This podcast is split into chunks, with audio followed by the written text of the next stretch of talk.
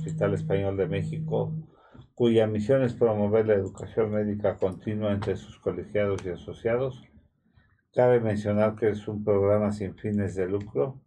Nos puedes escuchar en todas las plataformas digitales como Salud para Todos Radio Online. Síguenos en Facebook, en Twitter, en YouTube, en Instagram, en Spotify, en Encore, en todas las tiendas digitales. Les habla su amigo el doctor Roberto Canales, que es, médico internista y miembro de la Asociación Americana de Endocrinología Clínica. Voy a presentar a mis compañeros de transmisión. Es un placer presentar a mi compañero el doctor Jaime Kleiman, quien es maestro en ciencias, profesor investigador, ginecobstetra, y que hace su base aquí en el Hospital Español y en el Hospital Ángeles México.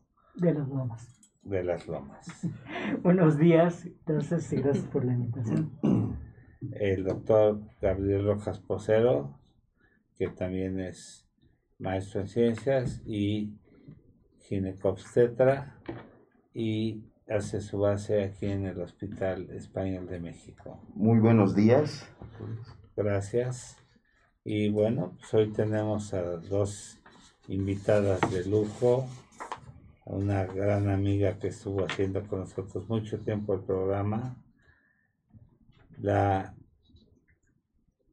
doctora y maestra en ciencias también, licenciada en psicología, nuestra gran amiga Maribel Sandoval Álvarez. Muy buenos días quien es licenciada en Psicología por la Facultad de Estudios Superiores Iztacala, maestra en Psicoterapia Gestal, Colegio Humanista de México, doctorante en Psicoterapia Humanista del Colegio Humanista de México, diplomada en Gestal del Instituto Mexicano de la Pareja, diplomada en línea sobre trata de personas de la por la Universidad Nacional Autónoma de México, profesora de la asignatura de la carrera de psicología de la Facultad de Estudios Superiores de Iztacala, psicoterapeuta en consulta privada desde el 2009. Gracias, Maribel, por estar con nosotros. Es un gusto. Y tenemos también el placer de tener ¿Usamos el nombre que usas en tus redes sociales o tu nombre completo? ¿El nombre artístico? El nombre artístico. El nombre artístico. A la licenciada Alice Rivera, quien es licenciada en Psicología con mención honorífica, egresada por la Universidad Nacional Autónoma de México, especialista en psicoterapia infantil por parte de la Asociación Mexicana de Alternativas en Psicología, tanatóloga por parte del Instituto Integral de Tanatología, especialista en tanatología resiliente por parte de la Asociación Mexicana de Resiliencia, creadora y fundadora de PsicoHop, consultor privado presencial y online. Actualmente es acompañante de muchas historias de vida atendiendo a pacientes a nivel nacional e internacional, autora de los artículos los parentalidad presente pero ausente, implicaciones en el desarrollo infantil y familias contemporáneas y la parentalidad ausente, ponente en diversos congresos nacionales e internacionales con temas como duelo y pérdidas, crianza, familias, educación, resiliencia y tanatología, imparte talleres como Abrazando mi duelo, Transformando mi vida con amor y abrazando mi niña interior, sanación de heridas de infancia, autora del libro Abraza tu historia, sembrando semillas de esperanza, amor y gratitud, próximamente a la venta. Y el tema de hoy, la muerte y pérdidas en los niños, cómo tratarlo. Tema bastante importante. Los invitamos a que hagan sus preguntas al programa por los WhatsApp 5512 42 35 75 y 55 85 36 94 17. Y bueno, pues un tema por demás eh, candente e interesante. El tema que hoy eh, se va a tocar, las pérdidas en los niños y las pérdidas en general no dejan de ser difíciles, no dejan de ser temas que dolorosos, pues Ali, le damos la palabra a Ali y luego se la damos a, Maribel. a Maribel. ¿Qué nos puedes decir sobre esto, Ali? Gracias, gracias por, por, estar aquí. Para mí es un honor estar aquí. Es la primera, la primera vez que estoy compartiendo con, con ustedes. Qué honor. Gracias por la invitación. Y sí, creo que es un tema eh, muy complejo, vamos a llamarle, justo por eh, el primero el tema de la muerte como tal. ¿no? El hablar de la muerte creo que en nuestra sociedad hoy en día y desde siempre ha sido hasta cierto punto un tema, un tema, tema complicado para los adultos como tal Creo que es un tema que la palabra muerte también refleja a veces miedo. Le tenemos hasta, los adultos le tenemos a veces miedo a, tocar esa, e, esa palabra como tal. Entonces, hablando de los niños, entonces creo que ahí viene también un poco la complejización, ¿no? La complejización de este, de este tema. Y, y, bueno, creo que es un tema muy, muy importante que, que a mí me encanta muchísimo porque hablar de, de muerte para mí es hablar de vida. ¿no? Creo que es una dualidad, eh, necesariamente no podemos hablar de, de, muerte sin hablar de vida y viceversa. No podemos hablar de vida sin hablar en algún momento de, de la muerte. Entonces, en ese sentido, creo que, que la importancia de, de, tocar el tema con los pequeñitos, con la infancia. Yo siempre he dicho, soy vocera de la infancia, no porque siempre he creído que, que les tenemos que dar voz a los niños, a los pequeñitos esa voz que a veces eh, es silenciada, ¿no? Entonces, en ese sentido, eh, hablar, juntar la infancia con la muerte para mí es muy, muy, muy maravilloso tener este, esta conexión, ¿no? Y creo que los adultos somos pieza, pieza fundamental para hacer esta conexión entre el tema de la muerte y el tema de la, de la infancia, ¿no? Claro que lleva todo un proceso, un proceso de, de abordar, ¿no? De abordar este tema, primero nosotros como adultos, es decir, cómo entiendo yo la muerte, yo como adulto, cómo entiendo la muerte y a partir de ahí, cómo le voy a dar, cómo les vamos a, a decir a los pequeñitos qué es la muerte y todo el proceso de duelo que esto, que esto conlleva.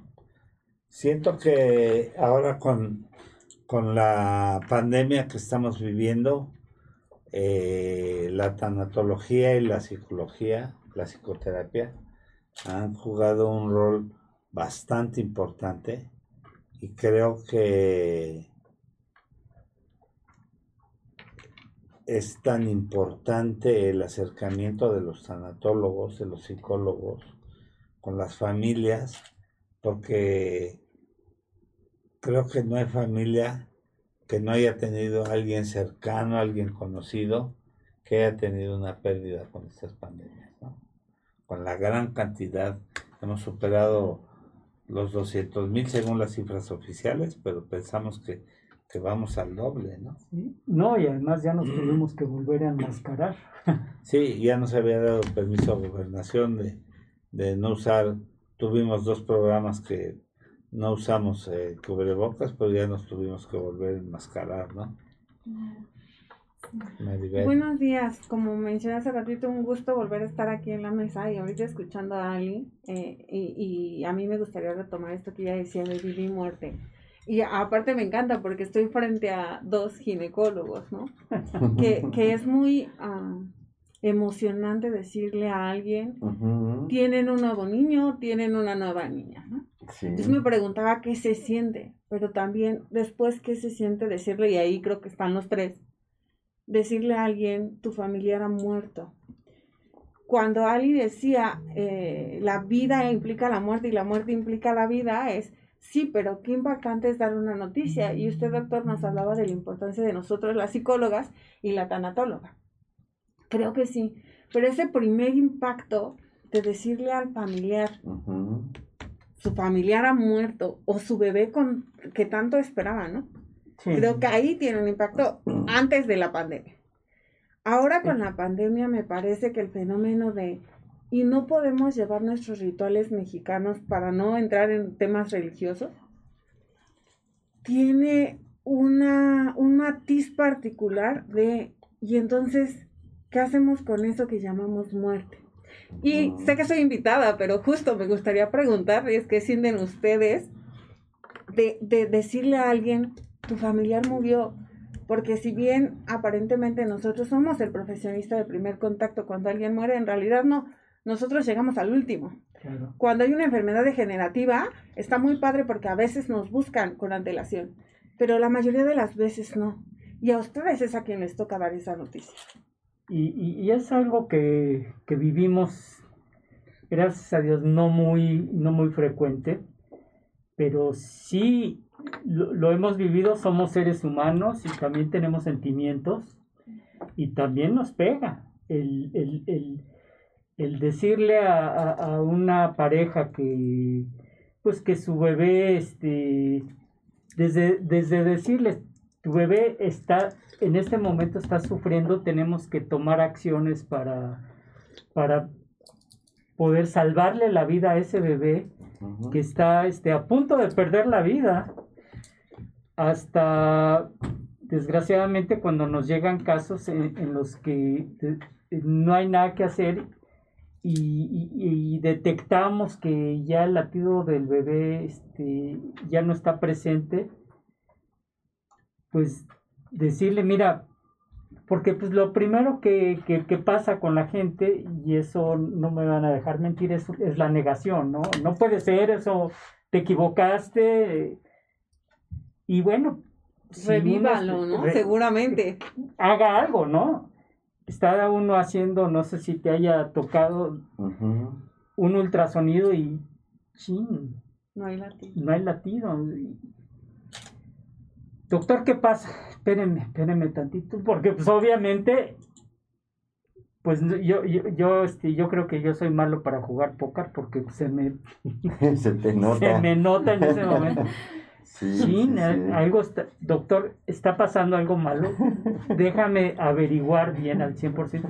Y bueno, pues cuando ya uno hace el diagnóstico, pues es terrible, ¿no? Realmente. Y, y- uno como ser humano, pues lo, lo siente y lo siente y, y- y lo vive junto con, con- el paciente.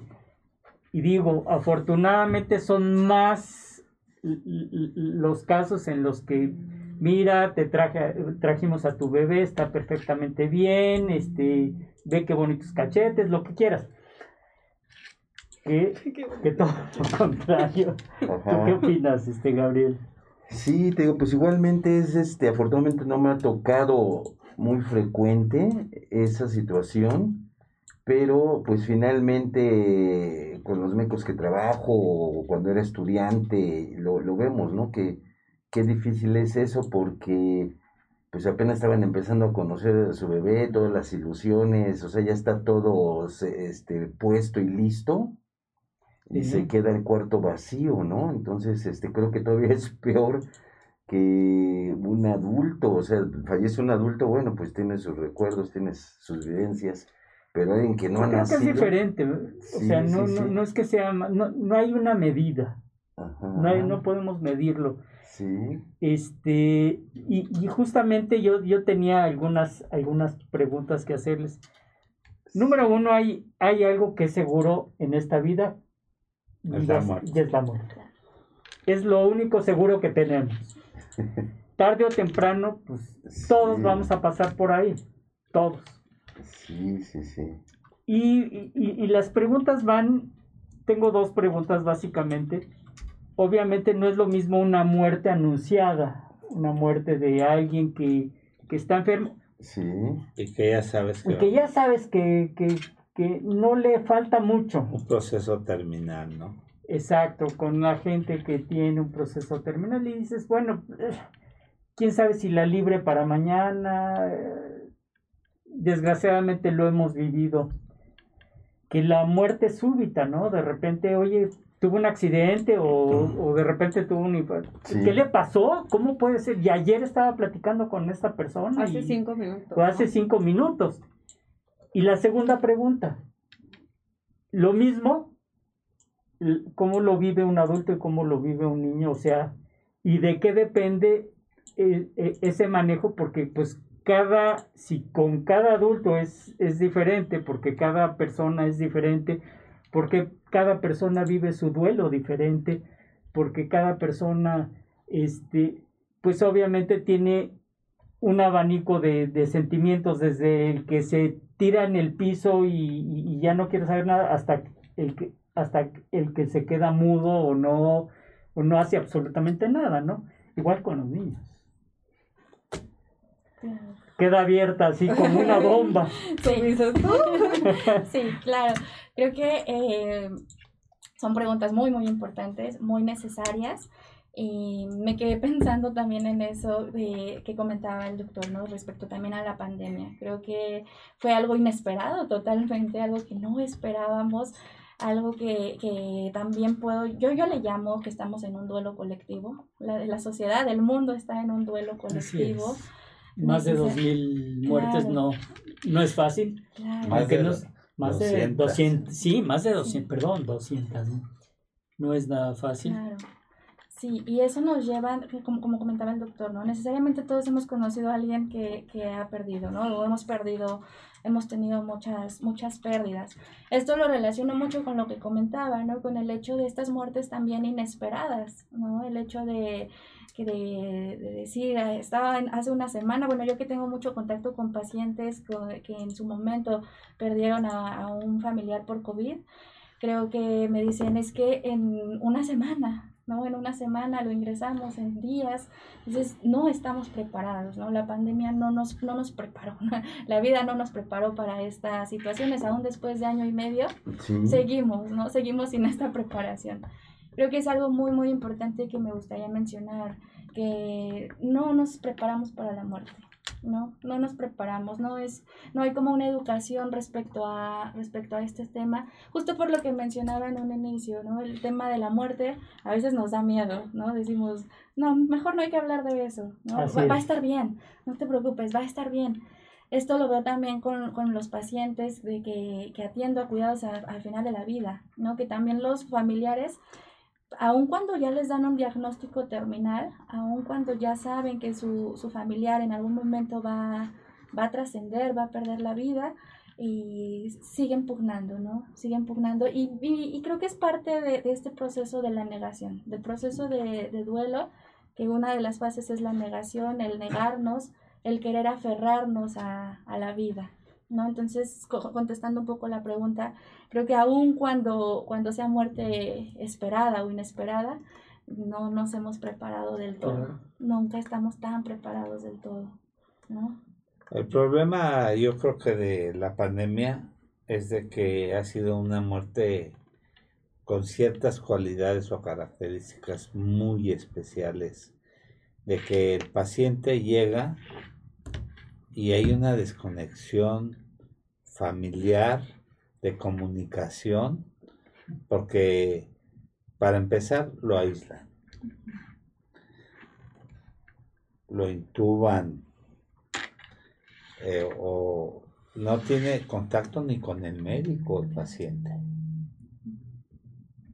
No puede ya comunicarse ni con sus familiares, los familiares con el paciente y, y hay un silencio de comunicación. Y entonces su familiar está muy grave, está complicado, va mejorando, eh, se empezó a complicar, empezó a tener complicaciones metabólicas, eh, se va a desintubar o se le va a hacer una hemodiálisis, eh, pero en la mayoría de los casos donde hay complicaciones y fallecen los pacientes, una pérdida total de comunicación, es una muerte silenciosa. Más bien aislada, ¿no? Aislada, donde ni el médico tratante tuvo comunicación con el paciente ni, ni, ni los familiares. Y entonces los familiares se van con, una, con un aislamiento de comunicación donde no pudieron tener una despedida, si es que así se puede llamar. No pudieron despedirse de sus familiares, no pudieron decirles yo creo que es muy importante cerrar sus círculos. eso, se quedaron, se queda un ciclo abierto y al quedarse ese ciclo abierto, pues como que hace falta algo, ¿no? ¿Y cómo llenas eso?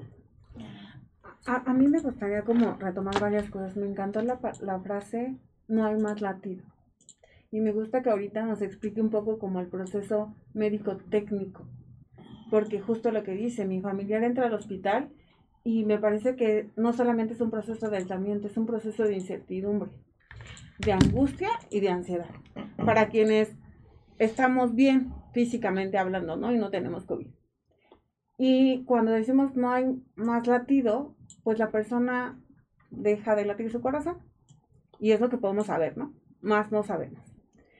Cuando mencionan lo de la pandemia, algo muy importante es, la muerte es un proceso natural. Lo que sigue y que le llamamos duelo ya no es tan natural. Pero ante eso, antes hay pérdidas.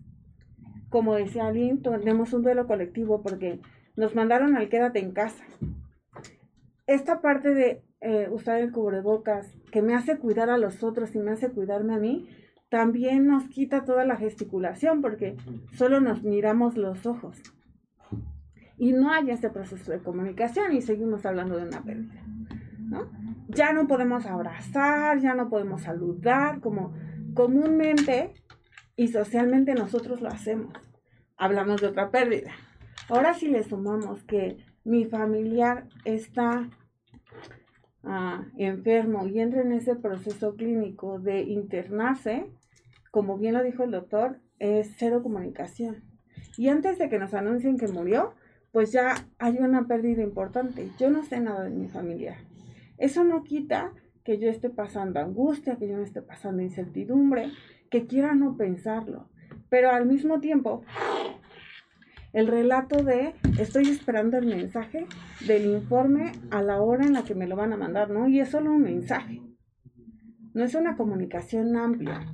Y me tengo que conformar con tres líneas que me tienen que tranquilizar de aquí hasta 24 horas después, mientras no sé si mi familiar sigue vivo, si no sigue vivo, si está respirando o quién sabe qué ocurre con él. Y además te hace infuncional. Claro porque en el Inter no, no puedes hacer nada, ni, ni en tu chama, ni en tu a lo que te dediques. Y además que ya no te permiten, por ejemplo, exequias fúnebres, ¿no? Sino del hospital, reconocimiento del cadáver a la cremación y te entregan ahí en el crematorio las cenizas, nada más. O sea, hay un, hay un vacío, eh, no sé, afectivo, donde no puedes despedirte, despedirte de, tus seres queridos. Eh. No sé, y más que ahorita ya empezamos a ver la pandemia en jóvenes, en niños, que no se había visto, ¿no? Y justo, justo ahorita que, que, mencionaban eso, de que se queda ese vacío, ese, ese círculo que no se ha cerrado, y pensé inmediatamente en eso, ¿no? En los ritos, en los rituales que, a los que estamos acostumbrados, y más el mexicano, ¿no? Que le damos mucho peso a, a esos rituales. El hecho de, de este mm, limitación en los, en los ritos, en los rituales, por supuesto que trae una, un, un impacto para las personas. Eh, me refiero al hecho de que se complejiza el duelo. Está comprobado que, los duelos se hacen mucho más complejos por el proceso psicológico que se pasa cuando nosotros perdemos a un ser amado, el hecho de, de asistir a un ritual, psicológicamente sabemos que esa persona ya no está.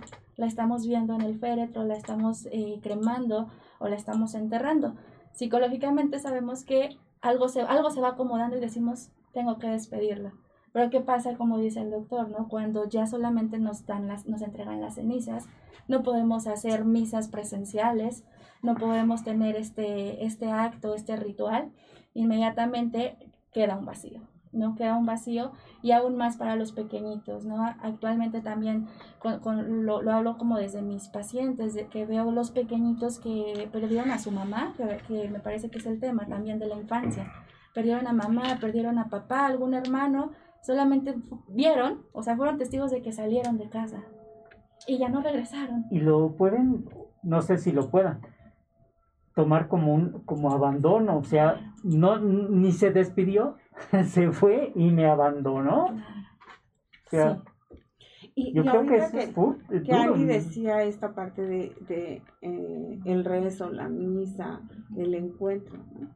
hasta ser constante de estoy triste y me ves llorar, porque un niño de todas maneras quizás asista a esos rituales y no lo va a entender. Y no necesitamos que deje, a veces ocurre que en media reunión el niño se pone a jugar y el adulto le dice, no, este no es momento para que juegues, ¿no? Mm, pero creo que esa constatación de está triste, está la caja, si bien no hay un proceso psicológico aterrizado de, ah, sí, mi familiar murió, sí hay un, hay un lugar a donde se fue, está ahí. Cuando usted dice me abandonó, sí, y, y mucho depende del manejo que hace el adulto. ¿Qué le dice el adulto a ese niño para decirle un lugar? Y ahí me parece que recordaba una terapeuta que decía, el mundo de los niños es un mundo mágico. El cuento los acompaña, ¿no? Y tenemos niños que a través de películas dicen, es que mi papá, mi mamá se fue a la luna, porque hay una película que dice que la familia cuando muere va a la luna O se va al cielo. o se va al cielo. Y hay una representación y un lugar a donde se fue. Y entonces el abandono sí está, pero no es tanto como esta parte de se fue, no regresó y nadie me dijo nada. Claro, eso es algo muy importante. Que bueno, se tiene que manejar. porque ima- imagínate que pues, ya se fue. ¿Y qué pasó con.? Ya, ya ni va a regresar. Ni lo esperes. No, no, y son situaciones muy difíciles, me imagino que eh, es equiparable en los niños, eh, Ali, que te dedicas a ver más la tanatología en niños, pero en mi caso me pasó con mi esposa que se murió arriba de mi auto, afuera de mi consultorio, de repente se me infartó en el auto, yo había bajado al consultorio y veníamos de hacerle unos estudios y se quedó mi nieta con ella, dijo, dice, mi mamá está dejando de respirar, salgo y se muere en el coche, ¿no? Entonces, son situaciones muy difíciles que después de cinco años todavía es difícil digerirlas. Yo me acuerdo que como a los tres meses fue Gremlin, otra amiga que es psicóloga y tanatóloga, fue a hacer un programa de tanatología y empezó a hacerlo, inicié el programa yo no pude seguir en la conducción del programa porque pues, me solté llorando, simplemente no pude hablar. Porque simplemente no tuve la capacidad de continuar yo con el programa. Simplemente no, no pude o no no, no me permití recibir la ayuda tanatológica, sino que hay veces que los mismos médicos nos acorazamos y pensamos que, que no necesitamos la ayuda. Fíjense que muchas gracias por, por su comentario, porque no solamente es el comentario verbal, ¿no? nos lo acompaña de emociones. A cinco años, hace ratito decíamos, la muerte es un proceso natural. El duelo ya no es tan natural. Lo podemos reprimir y podemos decir no existe. y como profesionistas, porque creo que no solamente ocurre en el campo de los médicos, aunque a ustedes de manera más frecuente, por eso que decíamos al inicio de vida-muerte, mm, el conocimiento también nos coloca en un lugar. Yo ya sé que mi familia va a morir o yo ya sé qué proceso pasó. Y el relato, porque recordaba una paciente que me dijo, mi hermano acaba de entrar y entonces me dijeron esto y yo ya sé que sigue esto, esto, esto, esto y esto y me declaró como el proceso que seguía hasta justo decir, y mi familia va a morir. Y eso que yo sé, yo no sé si tanto es como de no se permitió recibir la ayuda o pues es que yo ya lo sabía. Yo ya sé qué proceso sigue porque médico soy. Pero ahora pasando un poco al proceso de, de, de duelo, lo que implica un proceso de duelo a partir de que nos dicen tu familiar murió. Y ustedes mencionaban la negación. Y después viene un proceso de coraje, ¿no? Y no sé si a usted le ocurrió como este coraje de, siendo médico, no pude hacer nada por ella. ¿Cómo no me di cuenta? ¿Cómo no me percaté? El enojo con una deidad para quienes creemos en un Dios. ¿Por qué me haces esto? ¿Por qué en este momento? Hasta llegar a las otras etapas como son la aceptación, como es, perdón, la tristeza, la aceptación, ¿no? y la resignación de, sí es cierto, ya no está. Y hay quienes nos dicen que un proceso de duelo tiene que durar una cierta fecha. Y hay quien dice, no necesariamente, porque va a depender de esto que ustedes decían al inicio. Cada persona y cada relación va a ser distinta.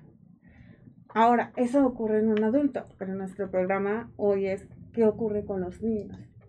Los niños dependen de ese adulto y de acuerdo a cómo lo vive el adulto, le va a ayudar o no al niño a vivirlo. Y el niño tiene otras etapas, que yo creo que alguien no las puede contar, como de qué etapas son las que ocurre en un niño que justo pasa por ese proceso de pérdida, pero que está viendo también a las personas que le rodean y que comúnmente no están llorando y ahora lloran. Comúnmente son muy activas y ahora se la pasan acostadas comúnmente hablan y ahora están calladas o se encierran en sus habitaciones. Y el niño sigue en su mundo de juego, pero se percata de todo ello. No sé si quieras contarnos. Sí, creo que em, ah, gracias. Como, como bien lo mencionaba, ¿no? Todo proceso de duelo es totalmente distinto.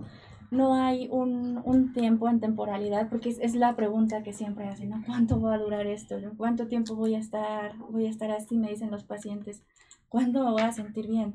No, yo les contesto, no lo sabemos, no lo sabemos, realmente no lo sabemos porque el tipo de vínculo que tú tenías con esa persona, tu, tu estado de resiliencia también, las herramientas con las que con las que cuentes también, ¿no? Entonces, eh, es muy importante eso y bueno, como lo mencionaba la doctora Maribel, ¿no? En, en, los niños, pues es un tema también un poquito, no, un poquito aparte, vamos a llamarlo, un poco aparte, justo por, por la infancia, ¿no? Por la etapa del desarrollo de los pequeños. Y como bien lo mencionaba, algo bien fundamental es cómo lo vamos a vivir nosotros como adultos. ¿no? Yo como adulto, cómo estoy viendo la muerte, cómo la, estoy cómo la resignifico y cómo estoy vivenciando mi proceso de duelo. ¿Para qué? Para hacer ese acompañamiento con los pequeñitos. ¿Qué es lo que se cree muy a menudo que alejamos a los niños de la muerte? en un sentido de, de, alejarlos, me parece que lo hacemos los adultos como en un sentido de protección. Te estoy protegiendo, te protejo, no, no, no tengas contacto con, con estos temas, no hay necesidad pero al momento de quererlos proteger, les hacemos más daño. No podemos complejizar un poco más sus procesos de, sus procesos de duelo.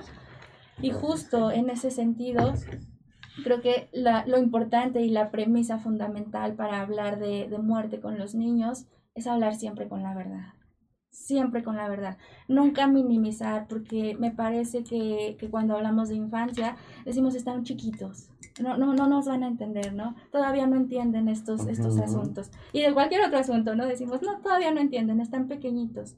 La realidad es que entienden muchísimo más de lo que nosotros creemos. Yo creo que tenemos que tener mucho cuidado de qué se les dice a los niños porque hay niños que se les dice, bueno, tu, tu, tu mamá, tu papá, tu familiar está en el cielo y entonces eh, el, el niño pues puede saltar por la ventana para ir con, con, con, con mamá o papá. Claro. Entonces, o sea, y eso es, eso no es algo que, que se me haya ocurrido a, a mí en este momento, sucede. Sí. Entonces hay que, yo creo que tenemos, efectivamente hay que hablarles con la verdad, pero hay que saber qué decirles y cómo decírselos porque, porque precisamente podemos incurrir en este tipo de cosas, ¿no? O sea, Sí. y, y, y, y el niño eh, queriendo o sin querer se puede suicidar. Claro. Eso es muy importante ¿eh? y se ha visto mucho. Niños con pérdidas que no lo, lo alcanzan a, a comprender, a digerir, se suicidan. Sí, y eso, eso es un ejemplo, ¿no? Que les decimos, está en el cielo, porque nosotros desde adul desde nuestra noción de adultos, desde nuestras creencias también decimos, bueno, está en el cielo, ¿no? Luego, luego les decimos, el, el cielo es muy bonito, ¿no? Es muy tranquilo, y dicen, ¿por qué no me lleva, no? Si, si el cielo es tan bonito, ¿por qué no me lleva? Otro ejemplo es de, se quedó dormido, ¿no? Tu, tu papá, tu mamá, tu abuelito se quedó dormido. ¿Y por qué no lo despiertan? Y- ajá, porque no lo despiertan o qué es lo que pasa, que puede haber trastornos en el sueño. ¿sí? Que yo voy a tener ahora miedo de dormir. ¿sí? Voy a tener miedo de dormir porque asocio dormir Claro. con muerte. O no voy a dejar que tú te duermas. Ahora cada que yo vea a alguien que está durmiendo, se va a morir. ¿sí? Entonces, sí, te- como bien lo menciona, sí tenemos que ser muy cuidadosos con, con qué se les menciona a los niños respecto a la muerte. Claro, dependiendo de su edad, del tipo de vínculo que tenían con esa, con esa persona, pero sobre todo respetando las edades.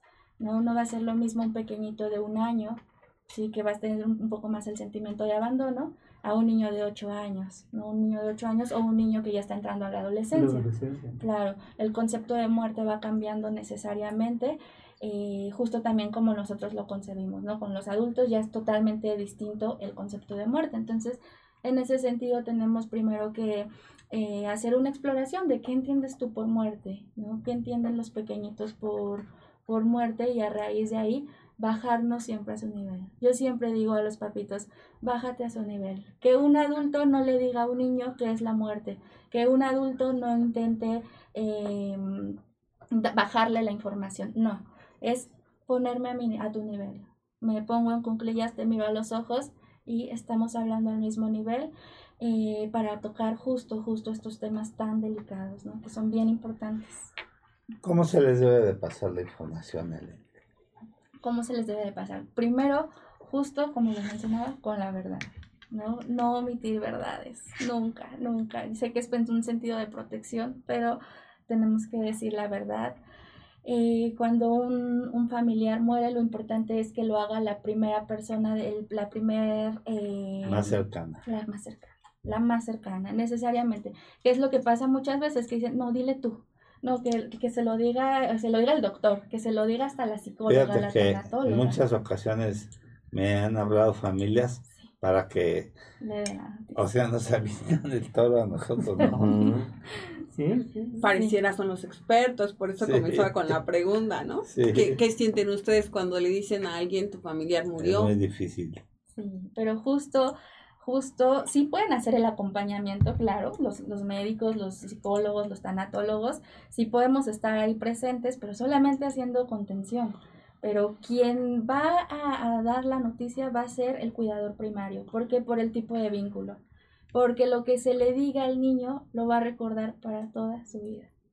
Sí. Me tocó ver en el hospital de Pemex, en, en el servicio de urgencias, que llegaban pacientes muy críticos y que morían en el servicio. Me tocó ver, a mí no me tocó que se fueran contra mí, pero contra compañeros, que la familia se fueran contra el médico a golpes, ¿eh? Ajá.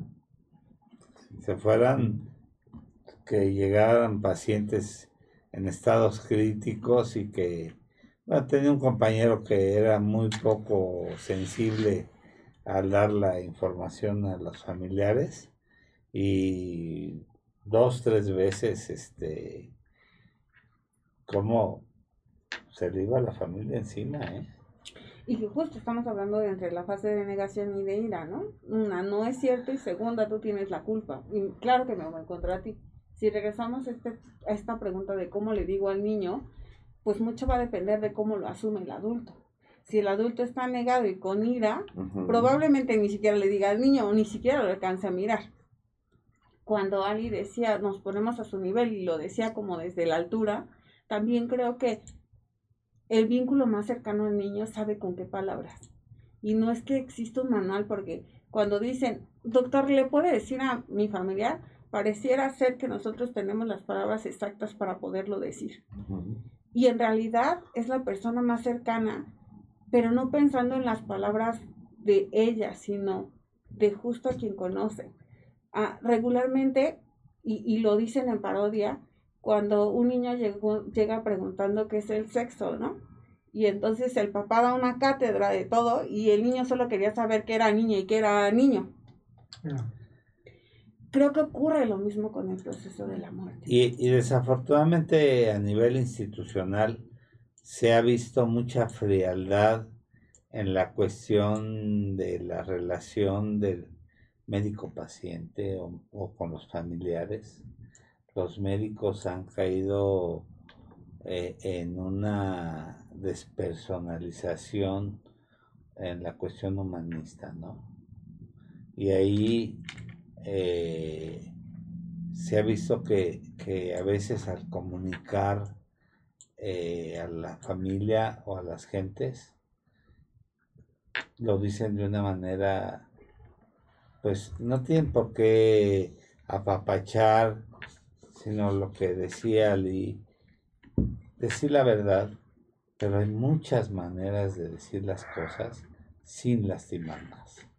No, y, y yo te voy a poner, ahorita que dices esto, un, un ejemplo de que yo viví.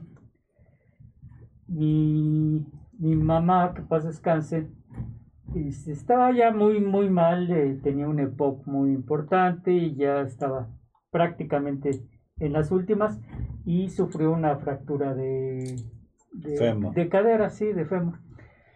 Y entonces, este, pues una doctora ahí en el Seguro Social de Cuernavaca, que ella vivía allá en Cuernavaca en un asilo, le dijo, señora, ¿para qué la vamos a operar si de todos modos se va a morir? Con estas palabras. Acto seguido mi mamá me habla por teléfono a mí y me dice, oye, ¿qué pasa? O sea, no mamá, no te preocupes, pásame a la doctora. Usted me un- Oiga, una hija de todo. Sí, Sí, Eh, y- así fue. Y fíjese cómo es un claro ejemplo, ¿no? Y usted es adulto y Ali decía, cuidado con las palabras que se dicen a un niño porque las va a recordar toda la vida. Y usted nos acaba de repetir exactamente las palabras de lo que le dijeron a su mamá. No, y es que daña más una lengua Ajá. que un golpe. ¿no? O sea, Sí, una sí, sí, espada. Hay que tener mucho cuidado con lo que se dice, ¿no? Es más Oye. peligroso un mal comentario que, que hay que buscar también eh, la manera en cómo se dicen las cosas. Y, eh, y ese es eh, un mal que está cayendo en nuestro sistema de salud. Yo creo que ahorita además es más complicado, ¿no? Porque más que hablar de, de si el doctor lo dijo con una buena lengua o una mala lengua, estaba usted hablando hace ratito de ni siquiera el médico tiene contacto con, ni siquiera hay palabras. Solo te notifico que tu familia, que, no, no sé cómo lo dicen, pero me sonó como de te notifico que puedes pasar por tu familiar porque acaba de morir. Claro. De hecho, hay, hay un libro que, que habla de eso, es cómo dar malas noticias. Pero nosotros en la Facultad de Medicina tuvimos eh, clases de anatomía, de fisiología, bioquímica, etcétera, pero no hubo ni una clase en la que te, haya di- que te hayan dicho, mira, cuando, cuando tengas un caso así, ¿Cómo tratar? cómo, cómo manejarlo. Y esto, pues, mucho de, de lo que hemos hecho es intuitivo. ¿Sí? O sea, tú lo has vivido y, dices, bueno, pues es, que yo lo he manejado así porque pues, así estoy acostumbrado a hacerlo. Y este, y yo creo que ya es ahora sí de cada, del corazón de cada quien. Sí, como pues como se, se fue viviendo, ¿no? Yo, yo recuerdo que los primeros pacientes que, que me tocó vivir la muerte de ellos, pues yo lloraba con la familia, ¿no? Sí. Y, y no tiene Sí, no, y problemas sí, que y- no tiene pacientes. Y sigues Sin llorando, embargo, o sea, y, me ha pasado. Exactamente. Pero hay que no deshumanizarse. Eso es muy importante porque hay una deshumanización tremenda eh, en el sector eh, salud que los médicos te ven como si estuvieran haciendo las cosas gratis. Y eso es muy grave. Hay una deshumanización muy, muy tremenda en el sector salud. Pero lo estamos permitiendo. Y lo decía Miguel Ángel de León, que es un gran amigo también, colaborador de nosotros, que tiene las clínicas Iscalti, que los creadores del sistema de salud, que son nuestros legisladores y nuestros gobernantes, creen tanto en el sistema de salud que no lo usan para ellos. ¿Cuándo se ha visto que un diputado, un senador, un presidente use los sistemas de salud? Nunca. Se ve que ellos vayan a una consulta al- a una clínica del Al Rubén sí o al seguro social o al ISTE o nunca. Qué pena, pero sí. porque no confían en ellos o sea porque a ellos les van a hacer un trato diferente y pasó que un exdirector del ISTE Sí. llegó grave, que era un diputado, había sido un legislador, y por un error llegó a morirse ahí, Ajá, siendo director del ISTE. sí. El señor Lerdo de Tejada, si mal no recuerdo. Ajá. Y entonces confió en sus a la gente que él dirigía, y él no era médico, ¿eh? era un político. Pero de- decíamos, bueno, pues tenemos políticos tan buenos que, que dice, este es un politicazo, ¿no? Ya fue procurador, fue director del ISTE, fue secretario de salud, fue, o sea, qué grandes capacidades, ¿no? Que ha, que ha logrado tantas posiciones. Oigan, pues vamos a este, invitarlos a todos los que nos están que- sintonizando de inicio. Se está revisando el tema de la muerte, la pérdida y los niños. Cómo afrontar, cómo lo afrontan ellos, cómo decírselo, cómo manejar en, en estas edades. Ya sabes, estamos en todas las redes sociales, Facebook, Instagram, Spotify, las plataformas digitales, YouTube. Activa esa campanita para que recibas todos nuestros eh, videos y síguenos también en Twitter. Hay una pregunta, fíjate que están marcando, dice, oye, ¿y este, y a los adolescentes eh, es similar a los niños o es diferente con toda su problemática que ellos tienen ya? ¿Cómo le vas a informar a un adolescente? Es lo que nos pregunta Ale. Están metidos en problemas porque Sí, adolecen. ajá. Claro, creo que es otro, una muy buena pregunta, es otro, otro tema aparte también. Otro puedo- programa. Otro este, programa, claro, no, sí, es otro programa también, se debe de profundizar también en, en los adolescentes, ¿no? Sí, Sí, que a veces los, los dejamos también de lado, ¿no? Se Ajá. dejan también, se invisibilizan. sí. Y creo que también es un tema muy, muy importante el cómo decirles. Ahí es, em, claro que es otro tema muy aparte, pero de manera muy general. Y ha aumentado los suicidios en los adolescentes tremendamente. Justo, ¿no? otro tema también. Otro Otro, programa, Roberto. otro programa.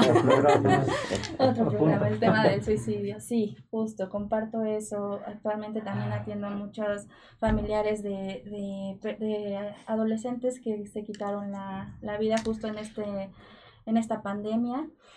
Y bueno, hablando del tema de la muerte con los, con los adolescentes, eh, también tenemos que, en un primer sentido, ponernos en un sentido de empatía de empatía, de saber qué es lo que involucra la adolescencia como tal. ¿no? Eh, algo bien fundamental es que en muchas, muchas ocasiones los adolescentes no van a mostrar, no, no van a mostrar realmente em, cada una de las emociones. ¿Por qué? Porque es una, una característica de la adolescencia, ¿no? El hecho de, de no voy a mostrarme tal y como soy, no voy a mostrar mis emociones, soy fuerte, no quiero ser fuerte. Entonces, em, es algo que también platicaba en algún momento con un papito, ¿no? Que me decía, es que yo veo que, que mi hijo está como si nada, ¿no? Está como si nada, falleció su mamá y, y él está como si nada. Y, y le preocupaba, le preocupa, actualmente le preocupa a, a mi paciente. Me decía, es que me, me preocupa muchísimo porque no muestran ninguna emoción. Ni, ni estoy feliz, ni estoy contento, ni, ni estoy triste, ¿no? Entonces aquí lo importante es solamente acompañar.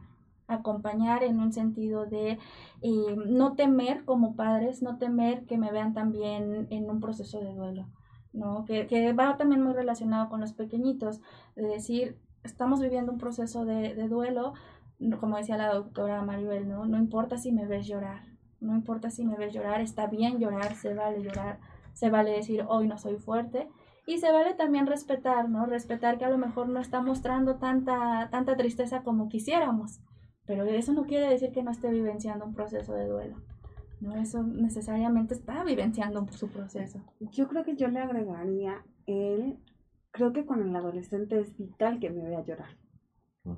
Es vital que me vea enojado, es vital que me vea negándolo, porque el adolescente está construyendo su identidad. ¿Quién soy? Y si el quién soy ocurre, para la persona que nos hizo la pregunta, me viene como a la mente de, y si el adolescente tiene su primer pérdida de muerte, construyendo su identidad es fuerte. Es real, no forzosamente tiene que llorar, pero recordemos que los adolescentes tienen características donde justo van mostrando lo que llamamos rebeldía. Y entonces hoy ponen la música estruendosa, pero mañana ponen la música sumamente silenciosa.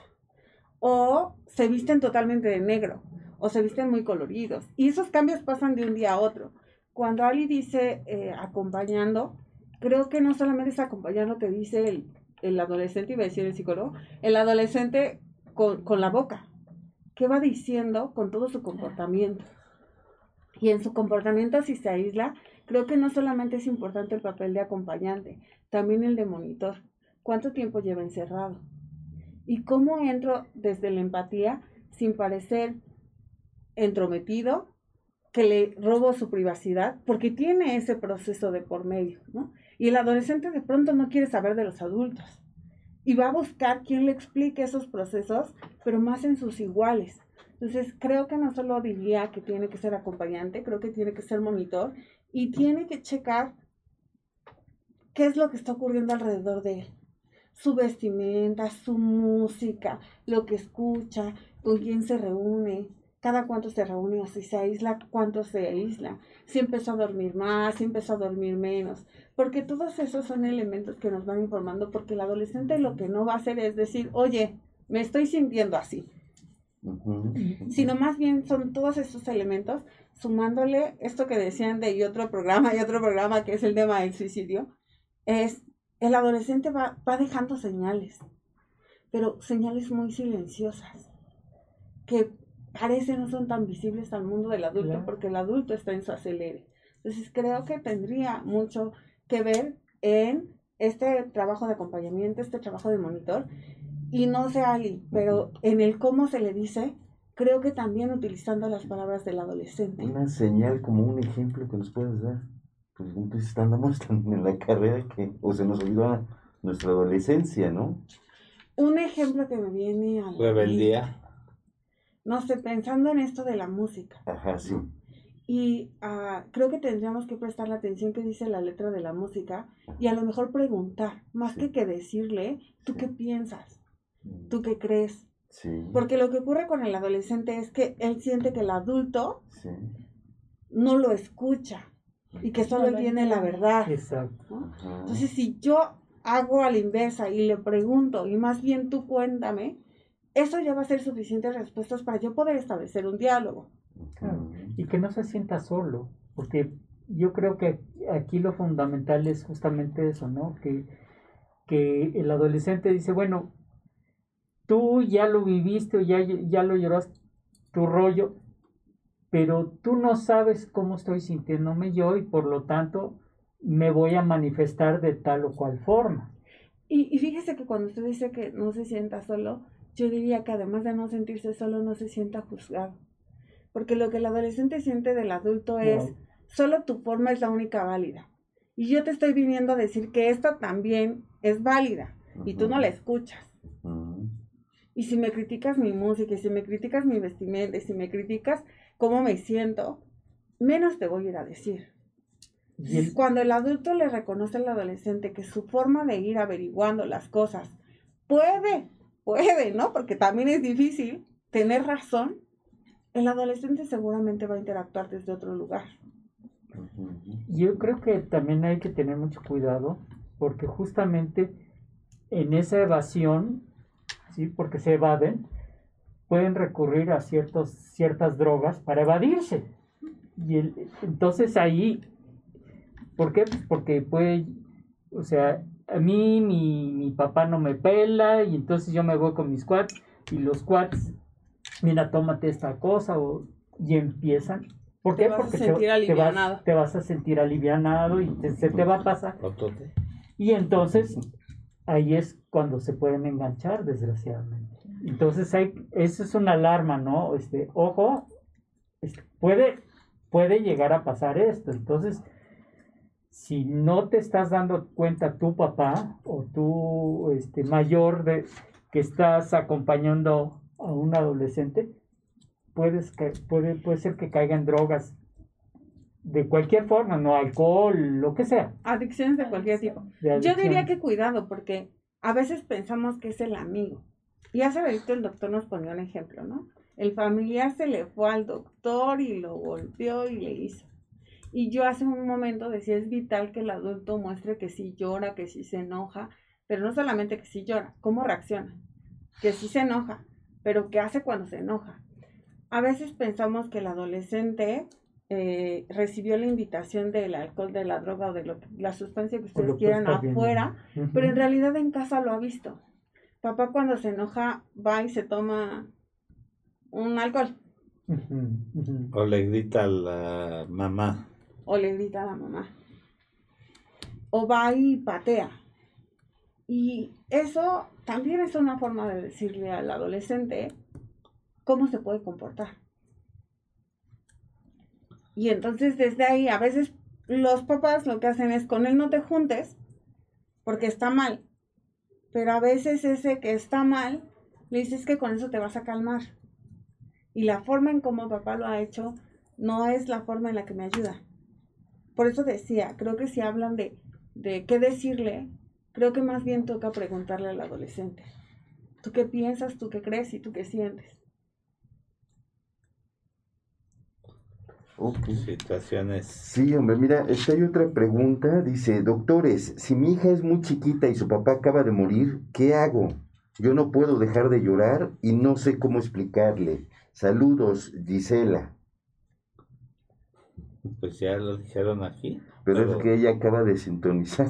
No, o sea que Ah, Yo creo que hay que saber también, en primer momento, la edad, ¿no? Dice Sí, muy muy chiquita, chiquita, hay que saber exactamente, si nos puede decir exactamente qué, qué edad, Ajá. pero lo más recomendable es la atención. Atención Gisela, primero dinos, para mí. Dice, ¿qué dice estoy llorando. tu niña? Sí. Dice, estoy llorando mucho, entonces primero la atención es también para mí, lo que decíamos hace un momento. Tengo que Sí. estar bien yo, sí, de- eh, bien entre comillas, tengo que vivi- vivenciar mi proceso de duelo para ya después poderte acompañar a ti. Lo que decías de, de los aviones, ¿no? Que primero agarras la máscara para ti y luego se la pones a... Sí, y saber que nadie puede dar lo que no tiene. O sea, si no está bien la mamá, no le puede dar seguridad a la hija, ¿no? Y para eso existen también los tanatólogos, ¿no? Los tanatólogos. Básicamente. o, o alguna red de apoyo, ¿no? Ok, Yo, muy yo bien. creo que lo que le agregaría a ella es, Sí, ah, creo que está bien que ahora no le puedas decir y no te perturbes por ello, ¿no? Creo que sería muy bueno que buscaras ayuda para que lo puedas hablar. sí. Pero también le agregaría, y porque es un tema que me fue cercano, es, y no le impidas a la niña mirar los procesos, ¿no? Si justo llegan las cenizas, porque a veces lo que ocurre es, yo me siento tan dolida, pero no quiero que ella vea. Entonces, no dejo que tenga contacto si hay cenizas con las cenizas, si hay como esta especie de rituales en oraciones, no dejo contacto con ello. Entonces, yo creo que además, aunque no le pueda decir, hay otras formas de ir diciendo sin decirlo y sí prepararse para que ella pueda hablarlo y no solamente pueda llorarlo. Hay una cosa, hay mucha gente que, que acostumbra a tener las cenizas en casa. ¿Qué tan bueno es eso? ¿Y qué tan no Tan malo. saludable? Sí, yo considero que, que no es muy saludable, pero No. eh, yo eh, este, Bueno, hay gente que con las cenizas se hace un, un- un diamante. Sus. Sí, sí. Sí, Sí. hay, hay- eh, yo lo viví, ¿eh? yo tengo las cenizas de mi esposa en, en Galloso y mi nieta como a los ocho meses que fue su cumpleaños pidió que la sacáramos para que estuviera en casa y la sacamos una semana y, y pues fue una tragedia y haberla sacado las cenizas y tenerlas en casa otra vez creo que- volvimos a vivir todo. Yo dije, no lo vuelvo a hacer. Ella está tranquila donde está. Este, porque, pues, creo que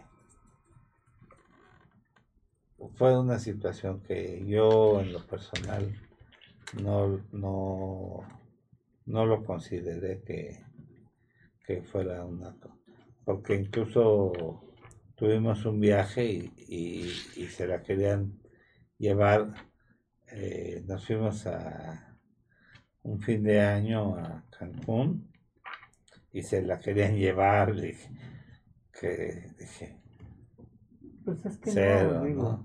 Situación Lo siguiente es meterla a nadar o qué. tranquila. Es verdad. sí sí sí sí se querían llevar las cenizas dije, La verdad. No, no, no, no. O sea, su mamá ya está en paz ahí donde está, está tranquila. Ya por ningún concepto la vamos a volver a sacar del nicho donde está. Ella está ahí tranquila. Bueno, están sus cenizas, ¿no? Yo, porque al final de cuentas, este, yo, yo fui el que más lo padecí.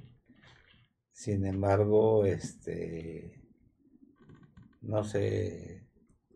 Yo creo que es, es tanto como inhumar un cadáver y, y llevártelo a la casa. sí. O sea, proporcional, digo. Pues no, obviamente no. No sé qué. ¿En, en ustedes no hiciste la cremación? No. Ah, ok, ok. Sí, Sí, en la religión judía no, no se puede, la cremación no se puede hacer. ok.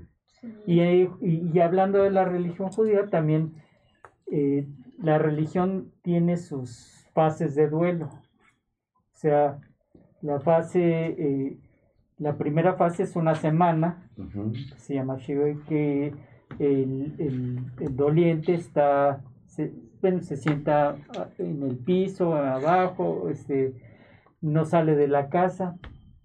Eh, luego es un mes en el que se, ¿cómo se llama? Se devela o se, la, la, la lápida y luego al año y luego una vez por año se, o sea, pero básicamente ese es el, el rito, ¿no? Sí. Y pues este, ese, ese rito tiene su razón de ser, porque eh, esa semana, en, en esa semana en la que los rezos son en la casa y todo, pues es una semana de locos porque con la gente, ahorita no se puede por la pandemia, pero imagínate que llega fami- este, familiares, amigos a darte el pésame y a, y a- y a los este y, a las eh, misas que se hacen en la casa básicamente. Entonces, este, pues eso se vuelve, o sea, el, el, el doliente sale mareado, literalmente mareado. Ujú, ujú. Y a la semana que se rompe eso, inclusive se rompe hasta un vaso Sí. y, y es back to reality, o sea, te- regreso a la realidad de decir, ah, caray, ya como que te cae el 20 de decir, Ujú, bueno, ujú. sí. Y ya luego las siguientes fases son, son otras cosas. Pero sí, no, no se puede este, la cremación. Muy bien. Sí, respondiendo, respondiendo la, la pregunta también, eh, no se trata como de, de decir qué es lo que está bien y está mal, ¿no? Creo que aquí depende mucho de, eh, uno, las creencias también, las 100%. creencias religiosas, las cre- en lo que yo crea. Sin embargo, eh, no puedo, como tanatólogos no podemos decir está bien esto o está mal esto. Lo que se considera es mientras te sea funcional, mientras tú puedas ser funcional, ¿qué quiere decir esto? Si para ti el hecho de tener las cenizas en casa te permite hacer una vida funcional, es decir, no, no dormir con ellas, no tenerlo ahí a mi lado, no llevarlo a, a otras partes, eso ya no me está haciendo, me está permitiendo ser funcional, ya se está saliendo, vamos a llamarle de la norma, ¿no? Vamos a llamarle así. Entonces, en ese sentido, no está siendo funcional. Pero si las tengo ahí, si puedo hacer mi vida eh, funcional, sé que las tengo ahí, no pasa absolutamente nada. ¿No? Pero ya cuando hay un sentido de apego, una relación ya de apego, eh, ahí es cuando ya no es un sentido de alerta de decir algo no está, no está tan adecuado, ¿no? No es que esté bien o esté mal. Dependiendo cada una de también de, la, de las creencias. Hay personas que sí dicen, yo prefiero tenerlo en una, en una iglesia, ¿no? Porque su alma va a descansar, ahí va a estar tranquilo, y si eso me da paz, perfecto. Pero si a mí me da más paz tenerlo ahí en mi altar y me está permitiendo ser funcional, perfecto. Yo creo que eso es algo muy, Sí. muy, muy importante, ¿no? Porque no estás tasando y diciendo, no, no, no, ¿cómo crees? Eso está pésimo, ¿no? Está mal. O sea, no lo estás este, calificando y, y eso es algo muy, muy importante. Tenemos más preguntas de, de, de la gente, que qué bueno, y sí nos va a dar mucho tiempo de contestarlas. Dice, doctores, mi hijo se ha vuelto muy hiperactivo e irritado desde que me divorcié. Él sabe la- las circunstancias del por qué se tomó esa decisión, pero aún así a veces es insoportable. ¿Qué puedo hacer? No quiero eh, se- que se moleste con su papá. Gracias, Cristina. Cre- creo que regresamos al inicio del programa cuando hablábamos de las pérdidas, ¿no? Y mm, no sé si nos puso su nombre, pero Sí, Cristina. Cristina, Cristina, si, si tú le explicaste por qué eh, te divorciaste de, de tu ex esposo, mm, no le quita la pérdida. Creo que es natural que esté enojado, molesto. También creo que aunque no quieras que se enoje con su papá, puede enojarse con su papá y le toca a papá reconciliarse con el niño por la razón que el niño esté enojado o el joven adolescente es que no creo que tampoco nos puso la edad. Ah, a veces creemos que con solo explicar ya nos ausentaríamos del lado emocional, como decíamos hace ratito con ustedes, ¿no? Por ser médico parece que ya tengo que saber que las personas van a morir y entonces no me va a pasar nada. Pero no es cierto, sí me pasa. Entonces, más bien, ¿cómo quieres acompañar a tu pequeño desde lo que está sintiendo, más desde lo que ocurre? cómo mejoras tu relación con el niño y cómo dejas que su papá mejore la relación con, con- con el niño, porque ahora ya es un poco por separado. No sé si tú quieres agregar algo más. Sí, no, es lo mismo, que al final está viviendo su proceso de duelo, ambos, tanto ellas lo está viviendo su proceso de duelo y el pequeñito también, ¿no?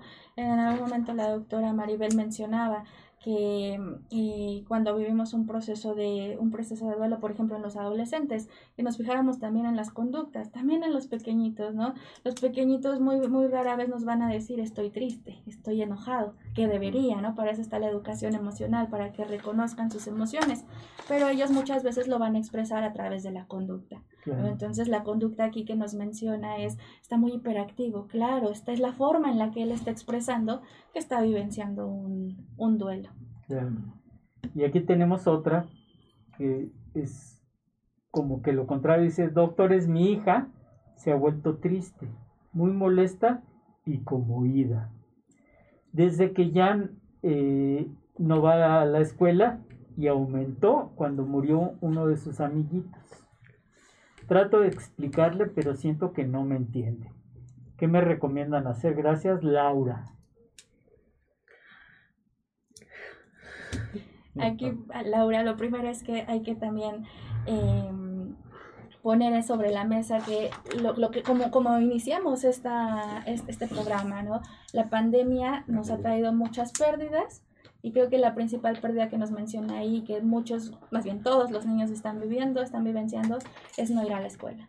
¿no? Es una gran pérdida, es un duelo, por eso mencionaba yo, estamos en un duelo colectivo, porque los niños también están vivenciando el duelo de no veo a mis amiguitos, no veo a mi maestra, no tengo este, esta interacción social, ¿no? Entonces ellos también están vivenciando ese duelo y cada uno de verdad es esta, yo los respeto tanto a los niños porque cada uno se está acomodando, está acomodando, está vivenciando su propio duelo con sus propias herramientas, ¿no? Entonces en ese sentido está viviendo un proceso de duelo como todos los niños y bueno, menciona que también eh, se agregó otra gran pérdida, ¿no? Entonces, es justo lo que mencionaba hace un momento, que decía todo lo contrario, ¿no? Quizás el otro pequeñito muestra hiperactividad, algunos van a mostrar irritabilidad, ¿no? Algunos a lo mejor con insomnio, algunos van a, a, estar más tristes que otros. Esto también depende de la personalidad de cada, de cada pequeñito. Yo, yo creo que le agregaría, y, y ¿por qué no intentas acompañarla con el dibujo, con el cuento? Porque hablaba de ella, está triste. Entonces, si pensamos en una niña triste que está todo lo contrario al hiperactivo, al hiperactivo no le debemos que decir juega, ¿no? A la que está triste seguramente sí la tenemos que invitar a jugar para que regrese a su mundo natural. Aunque es difícil, porque a quien perdió fue a una compañerita que tiene su misma edad y entonces el efecto de saber que alguien muere es que me recuerda que yo en algún momento voy a hacerlo. Y lo mismo ocurre con los niños. Sí, claro. Entonces, ¿cómo es que yo le digo al niño, regresa a tu vida normal? Y en el caso de los niños, pues es el juego. Entonces, el cuento me parece que puede ser un buen aliado, el dibujo puede ser un buen aliado. No de que no se sienta triste, sino más bien de que dibuje su tristeza, que juegue con su tristeza para que esa tristeza fluya. ¿Qué tanto o qué, qué, cómo juega aquí la catarsis? El hecho de que, pues, tanto el hiperactivo como el que está triste hablen de su, de su pena, hablen de su, de, su pérdida. Puede ser que lo hagan literalmente, pero creo que es más difícil. Pero lo que sí van a hacer es que lo van a hacer mucho a través del juego. Tenemos esta niña que de pronto está jugando a ser la maestra y es una maestra regañona. Y resulta ser que está representando a una de sus maestras. Y a ella está sacando, porque no va a decir, mi maestra me regañó y yo no tenía la culpa. Pero ella va a jugar el rol de la maestra regañando a un niño. Y ahí ya lo está haciendo. Eh, eh, por eso decía, acompaña la tristeza con el juego, que lo dibuje. ¿Cómo es que lo dibuja? Y ahí no sé si necesariamente llamarle catarsis, pero sí una expresión de lo que le ocurre. Que a veces eso decimos que es la catarsis, pero ah, la evolución de un niño puede ser muy natural porque el juego mismo lo puede sanar. A veces lo que hacemos los adultos es, estamos pasando por un proceso de pérdida, no juegues. Porque ahorita no se permite jugar, porque tiene que ver con las creencias, ¿no? Como estamos en duelo, no podemos hacer nada. Tenemos que guardar seriedad. Pero parte de ese juego no es una evasión. No, lo- aquí lo que sucede es que el, el juego es el lenguaje de los niños. ¿no? Es el lenguaje necesariamente, es la forma en la que ellos se van a expresar. Entonces, justo no es que estén evadiendo, porque el juego nos permite evaluar y nos permite también sanar, ¿no? Nos permite expresar también. Entonces, a través del juego, eh, los niños van a liberar, liberar todo. A lo mejor estoy jugando con mis muñequitos y estoy jugando a que papá murió. Sí, entonces sí hay una expresión de emociones, estoy vivenciando nuevamente lo que sucedió, pero a través de eso psicológicamente hay todo un proceso de estoy asimilando, estoy asimilando que este muñequito que es papá, papá ya murió. Sí, entonces hay una representación de todo lo que se de, todo lo que se vivencia y entonces hay una asimilación de todo lo que está sucediendo. Ujú. Ok. Oigan, pues vamos a unos anuncios de nuestro, nuestros patrocinadores y ya saben, si quieres ser nuestro patrocinador, comunícate con nosotros. Tenemos distintos niveles, desde un anuncio, un banner, hasta que traigas tu invitado, que platique con nosotros, que hagamos todo el programa completo para ustedes. Pues estamos aquí, regresamos en un momento. Bien. ¿Quieres ser parte del mundo digital y no sabes Sí, vamos a... web, relaciones públicas, streaming, podcast, redes sociales, comerciales, videos y mucho más. Contacta zrproducciones.com.mx, WhatsApp y Telegram 55 12 42 35 75. Síguenos en Facebook como arroba ZR Producciones MX, Instagram, YouTube y TikTok como arroba ZR Producciones. Sé parte del mundo digital.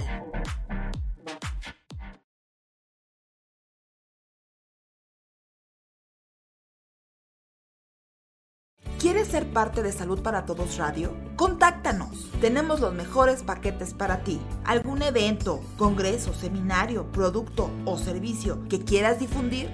Dinos y te asesoramos. WhatsApp y Telegram al 55 12 42 35 75 o visita www.zrproducciones.com.mx. Sé parte de la mejor mesa de médicos en la web.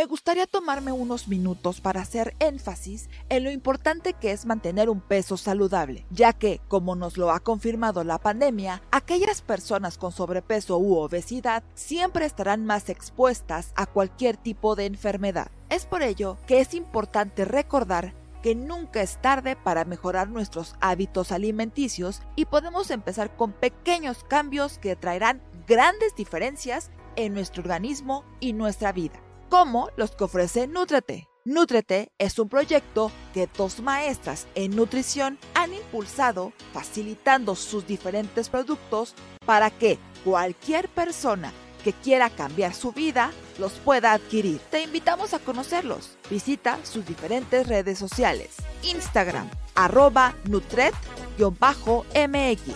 Facebook, arroba Nutrete CDMX o al teléfono 55 62 16 65 20. Nútrete y cambiará tu vida.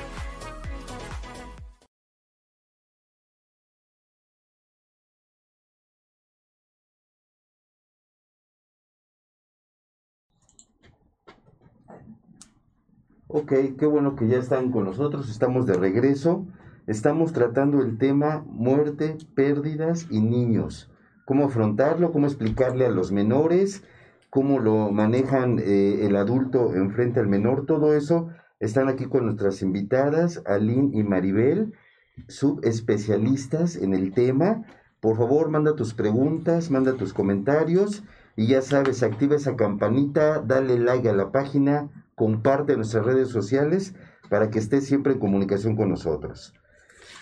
Bueno, mira, hay una pregunta, dice, doctores, ¿qué se hace cuando se junta la pérdida de un bebé y la depresión posparto? ¿Hay manera de salir de este dolor? Gracias, Monse.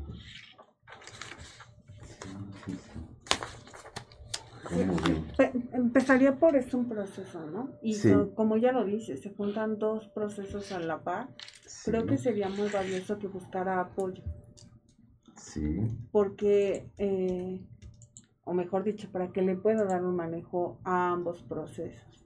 Por un lado, el haber perdido al bebé sí. y por el otro lado, el proceso postparto. ¿Cómo fue que eso está ocurriendo? Y a lo mejor podríamos decir cosas generales, pero más bien cómo lo está viviendo ella.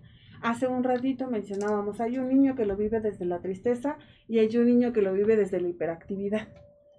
Pues nosotros no estamos, como adultos no estamos muy alejados de eso. Yo lo puedo vivir desde la tristeza y Ari lo puede vivir desde el enojo o hasta desde la risa, porque nos parece irreal, pero hasta desde la risa lo puede estar viviendo. Sí. ¿Cómo es que ella está viviendo su proceso postparto y cómo es que dentro de eso está perdiendo, más bien viviendo la pérdida de su bebé? ¿Qué creencias la acompañan? ¿Quién la está rodeando? ¿Qué se le está diciendo alrededor? Porque a veces hay frases que nos dice nuestra familia que o nos levantan, nos sostienen o nos terminan de, de afectar, ¿no? Entonces creo que sería muy valioso que, que buscara un proceso. Sí, sí, sí. Apoyo. Yo le añadiría una cosa. Hay que entender que eh, el- la depresión postparto no es un estado de ánimo. ¿sí? La depresión en general es, un padecimiento, es una enfermedad como tal de, de, este, de un proceso bio- biomédico, bioquímico, eh, cerebral, con las catecolaminas, eh, o sea, con ese tipo O de sea, cosas. Es real, algo real. Es algo real, definitivamente, y que eh, eh, de- se debe de manejar médicamente. Se ha visto que las dietas eh, durante el embarazo, antes de, que tengan a su bebé, enriquecidas con DHA, evitan eh, en algunas pacientes, y hay estudios como tales, en los que la dieta con DHA disminuye la posibilidad de depresión postparto o la minimizan.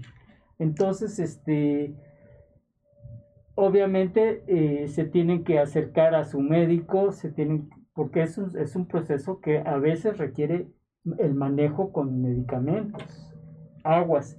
Obviamente no vamos a, a separar la cuestión eh, emocional de la cuestión neuro neurológica que tiene y que está y que, y que está teniendo el- el- la paciente como tal. Claro. Entonces, Un trabajo interdisciplinario. Exactamente. De hecho, yo creo que eso es, lo, lo acabas de decir, el manejo inter- interdisciplinario y el manejar el- eh, eh, las cuestiones con un buen equipo. Porque si, si yo soy todólogo, soy, al final no hago nada. Claro. Y, La y verdad. quizás la respuesta que sí le podríamos dar es si buscas el apoyo adecuado, claro que tiene una salida, ¿no? Porque es lo que ella nos pregunta, si se puede salir de esto, sí, Claro, claro que se puede claro. salir de esto, pero justo como dice, si hay la necesidad de un medicamento, que ese es otro elemento, a veces le tenemos miedo a los medicamentos, ¿no? Porque son antidepresivos y entonces va a haber un proceso de adicción. Creo que a veces es muy necesario, como ahorita nos lo menciona, ¿no? No es solamente un momento emocional.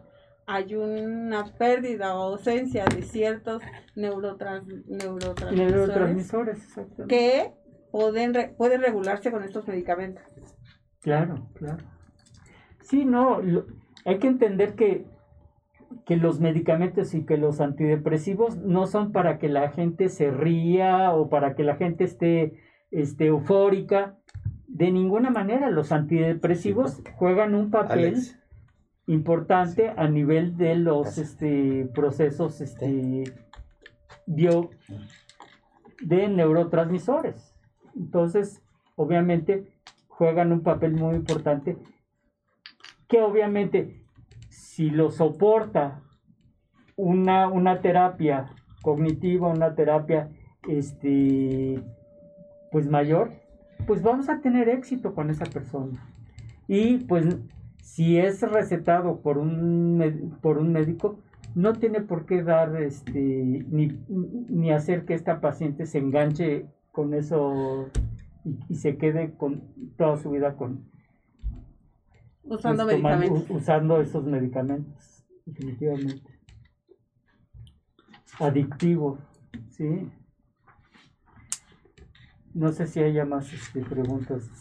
Sí, sí, sí, mira. Que nos entonces- disculpen también todas las gentes que no hemos saludado. Hay muchas Ah, gentes sí, que sí. están conectadas. Sí. Lo que pasa es que El Mira, tema está dando para sí. mucho. Mira, este, por ejemplo, Beto Ben Briones, saludos al doctor Canales, Bárbara Ramírez, un saludo cariñoso a todos los médicos eh, de esta mesa, un tema que nos ayudará mucho, pues todos hemos pasado por momentos de una pérdida. Monse, un tema doloroso, pero necesario para enfrentar una pérdida. Saludos, doctor Roberto, y abrazos a Maribel, de parte de Monse y Edgar. Melio Rodríguez, saludos, mi querida Ali. Gracias por eh, toda esa información tan valiosa. Pedro Méndez, saludos a todo el panel.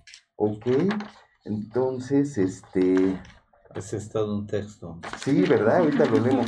Mira, dice, doctoras, ¿es bueno ponerles películas a los niños que hablen de la muerte? ¿Lo recomiendan? Y si es así, ¿a partir de qué edad? Muchas gracias, Fernanda.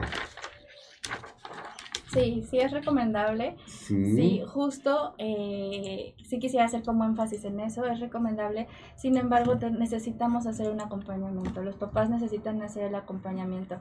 Como mencionaba, los cuentos, lo- los cuentos así de, de manera física, las películas son herramientas que nos facilitan eh, el proceso de duelo con los pequeñitos, pero sí debemos de hacer acompañamiento, no dejarlo en el vacío. porque Por la, por la, el sentido fantasioso que se le da también a la muerte en las películas, en este caso Disney, El Rey León, Buscando a Nemo, Ah, ¿no? exacto, sí. Sí, sí hablan de la muerte, pero no se debe de quedar en un sentido fantasioso. Necesariamente cuando hay un proceso de duelo debemos de hacer el, el encaminado, ¿no? Que es lo que habíamos mencionado todo en, en el- al principio del programa, pero sí a usarlo solo como herramientas, no dejárselo todo a la película, ¿no? No dejarle todo el proceso del duelo de mi hijo Sí, en la película. Yo agregaría, hay quien dice que un cuento incluye las películas Disney, porque parten de eso, eh, acompaña a los niños y hace pensar a los adultos. Ella nos pregunta qué edad es la recomendable o a partir de qué edad. Yo creo que desde la edad más pequeña, pero nosotros como adultos, si pensamos en una película, como ahorita eh, Ari nos mencionaba El Rey León, la película tiene un mensaje para el niño y tiene un mensaje para el adulto. Entonces, por eso, aún más, se hace muy valioso el acompañamiento que el adulto le da al niño. ¿Qué es lo que el adulto le explica de la película al niño? Y que eso sería muy valioso. Y lo mismo ocurre con los cuentos o lo mismo ocurre con los juegos. Que a veces dejamos al niño con el juego y creemos que eso ya va a ser suficiente. ¿no? Claro. La doctora Maru Ramírez nos dice buenos días a todos mis amigos, se les extraña. Igual Maru, pues aquí ya sabes que puedes venir cuando quieras. Te mandamos saludos. Aquí también Maribel se acordó de ti cuando iniciamos el programa. ¿Que dónde estaba o qué preguntaste, María? No, No. se acordó hablando de ella. saludos, sí. Ah, ok. Sí, sí, sí. Pues qué bueno, ¿no? Y hay otra pregunta por aquí, ¿verdad? Hay varias. A ver. Hay, estas dos sí se juntan mucho. Dice, ¿es lo mismo el duelo en, en un bebé de tres añitos a un niño de seis? Lo comento porque mis hijos se comportan raros, raro, desde que falleció su papá. ¿Cómo aliviar su dolor? Si ni siquiera yo puedo a veces. Gracias, Elena. Y eh, hay otra que dice, "Co- ¿cómo vive el duelo un chiquito de dos añitos? Ellos también saben y lo sienten como uno gracias a uno. No sé, Sí, eh, por eso hice las dos juntas. Sí, va- van encaminadas en cuestión de, Claro. de edades. Sí, respecto a, las edades, sí es muy importante saber en qué, por eso preguntábamos mucho en las otras preguntas, qué edad es la que tienen los, los pequeñitos, justo porque cada edad, cada periodo es totalmente distinto. Eh, cada periodo nos va a dar pauta de cómo abordar el proceso de, el proceso de muerte con los pequeñitos. En este caso, la edad de los dos años se va a vivenciar totalmente distinto al, hasta el de los tres años, ¿no? ¿Por qué?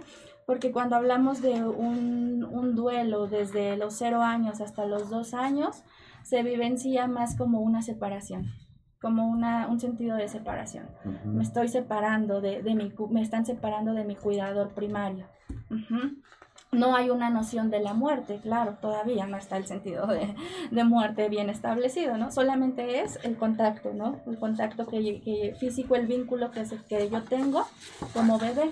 Ya cuando estamos hablando de un periodo de los tres años, ya el concepto de muerte solamente está en un sentido fantasioso, ¿no? Como la muerte está en, en este sentido simbólico, nada más, y es muy diferente al, como la pregunta que, decían, de los seis años, ¿no? Ya a los seis años ya hay una asimilación más, eh, más profunda de qué es la muerte, ¿no? Entonces sí, sí se tiene que, que ver en qué periodo en qué periodo se encuentra cada pequeñito, justo por la noción que se tiene respecto a la muerte, si están en un periodo simbólico, de operaciones concretas y demás. Y hay veces que a esa edad, por ejemplo, de los dos años, pues todavía se les olvida pronto o no recuerdan después a los padres eh, o a la madre, ¿no? a familiar que, que por el desarrollo neurológico y afectivo. ¿no?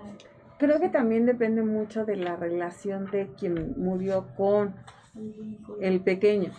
Es decir, pensando en este niño de seis años, si papá llegaba y jugaba e interactuaba a si llegaba pero era un papá ausente emocionalmente, no va a ser el mismo impacto, porque ella dice, es que no sé ni qué hacer conmigo. Creo que regresaríamos a lo que decíamos hace un rato.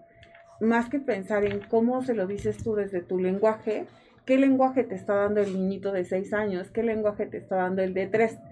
Creo que con el de tres meses a dos años es un poquito más difícil porque es más una separación si te veo existes, si no te veo dejas de existir hasta cierta edad. Entonces, más bien el elemento es no existe.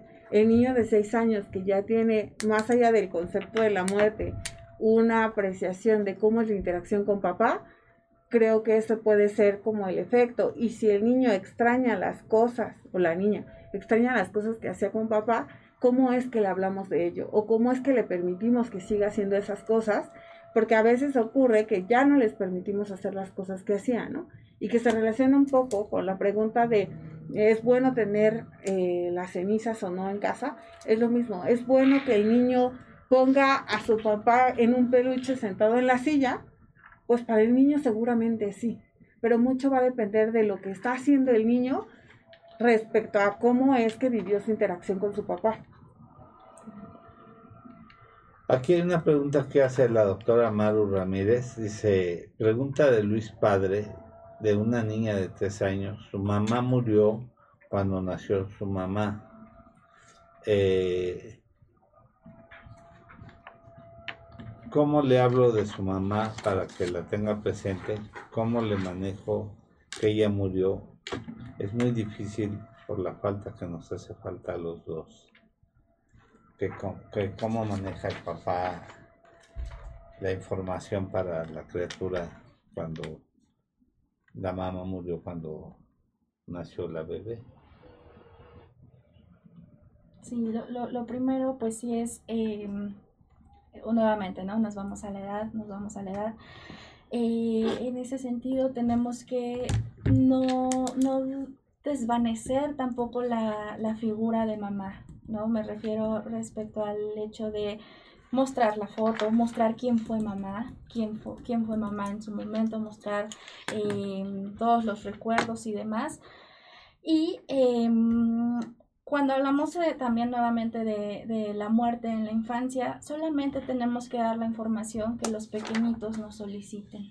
Sí, es algo bien importante, que era un poco lo que mencionaba la, la doctora Maribel, ¿no? Que a veces creemos que les debemos de dar toda, toda la información y ellos ni siquiera nos la, no, no estaban ni siquiera en su bagaje, en su bagaje, ¿no? De, de emocional. claro. Entonces solamente es lo que ellos nos pregunten. Solo lo que ellos necesiten saber. Ya con el tiempo también ellos van a ir creciendo, van a ir cuestionando también y entonces vamos a ir contestando esas... Lo que vayan eh, pidiendo. lo que vayan pidiendo únicamente. Y claro, hacer el acompañamiento, el acompañamiento emocional que, que requiere la pequeñita.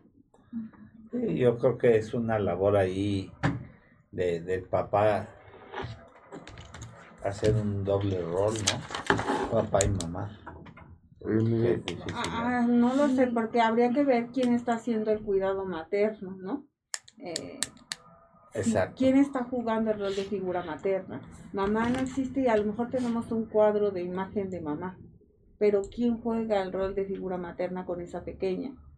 Y, y rescato mucho lo que decía Ali, démosle chance a la niña que empiece a preguntar. Entonces, Cuando la niña empieza a preguntar, valdría la pena qué es lo que le vamos a ir respondiendo de acuerdo a la pregunta, pero ahorita cómo se menciona y cómo se habla de ella. No de manera como de, hay, hay que hablar de ella para que no se le olvide, para que la tenga presente. En realidad en casa, ¿cómo hablamos de esta ausencia? Porque su situación normal de la criatura fue haber nacido sin la figura materna, ¿no?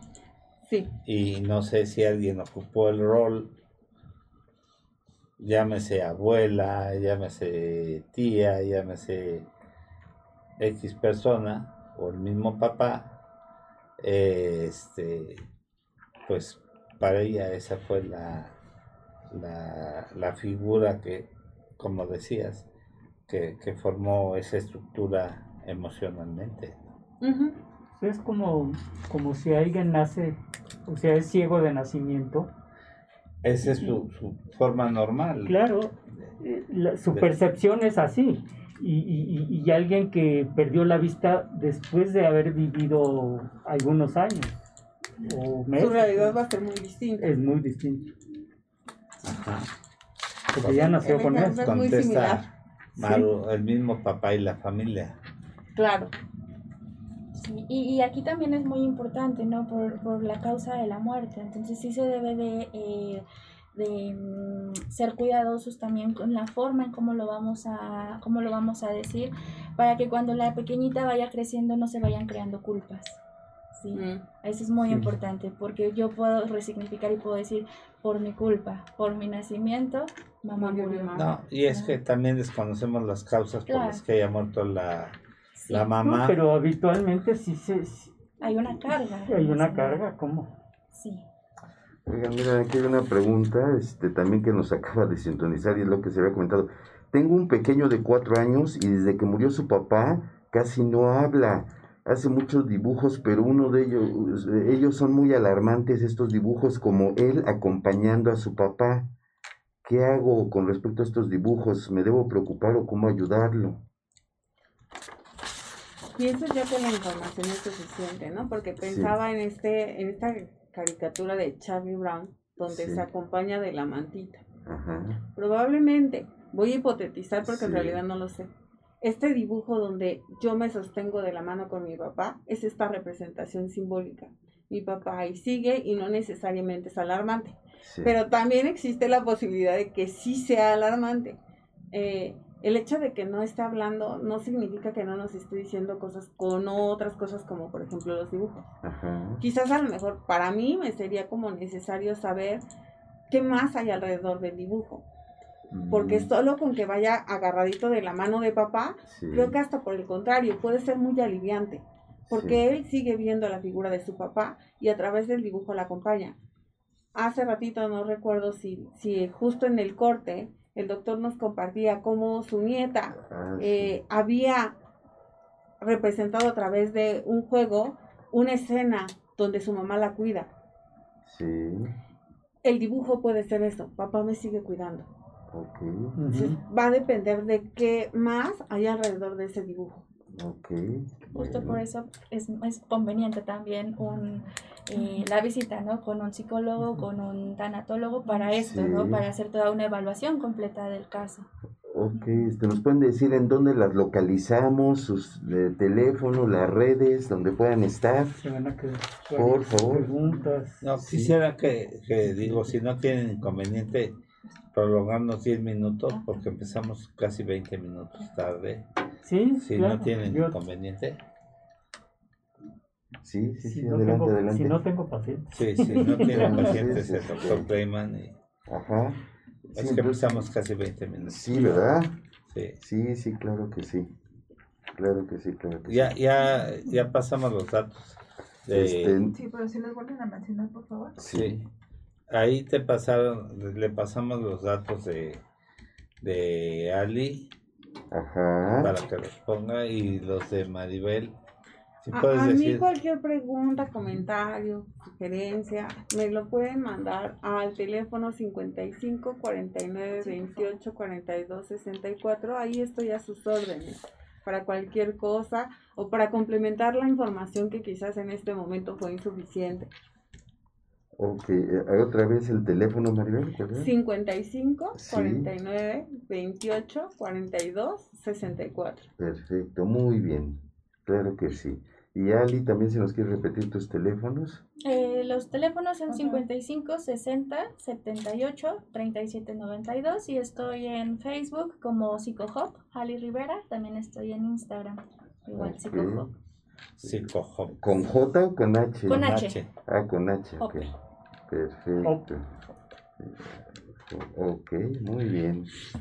Muy bien. muy ¿Tienes bien. alguna página, este, Maribel? No, no, no cuento con alguna página. Hay otras preguntas, ¿no? Hay varias. A ver, por favor. Doctores, las niñas pequeñas entre los niños pequeños entre Estamos 4 y sobre 7 la- años sí, tienen un proceso o etapas de vivir el duelo o eso no no va con ellos. Como en el adulto, gracias Guadalupe. Te preguntan que niños de 4 a 7 años si hay etapas de duelo Como en el adulto. como en el adulto o no hay etapas de duelo. ¿De 4 a 7 años? Sí, claro, claro. Y cuando hablamos de un proceso de duelo, eh, el proceso de duelo va a ser general. Es decir, va a ser general. Eh, yo me baso mucho en la doctora Elizabeth Kubler-Ross, que habla mucho sobre el proceso de, de duelo, que son varias fases. Y en ese sentido, eh, también es para todos los para todas las etapas evolutivas del desarrollo, claro, ya lo vimos cada uno de, de acuerdo a su tipo de vínculo que tenía con la persona, eh, las herramientas también con las que cuento. Y, eh, por ejemplo, voy a hablar un poquito como es de ese proceso de duelo, que era, ya lo había mencionado un poco, que el primer eh, consta de varias fases, una de ellas es la negación, otra, otra fase es eh, el enojo, la rabia, ¿no? como ya lo había explicado la doctora, eh, la negociación, cuando yo negocio, en este caso con, con mi poder superior, en el que yo crea con la vida misma, ¿no? hago toda una parte de negociación como su nombre lo dice. Viene otra fase que es la de depresión. No me gustaría a mí llamarla depresión como tal, porque sabemos que la depresión Melancolía.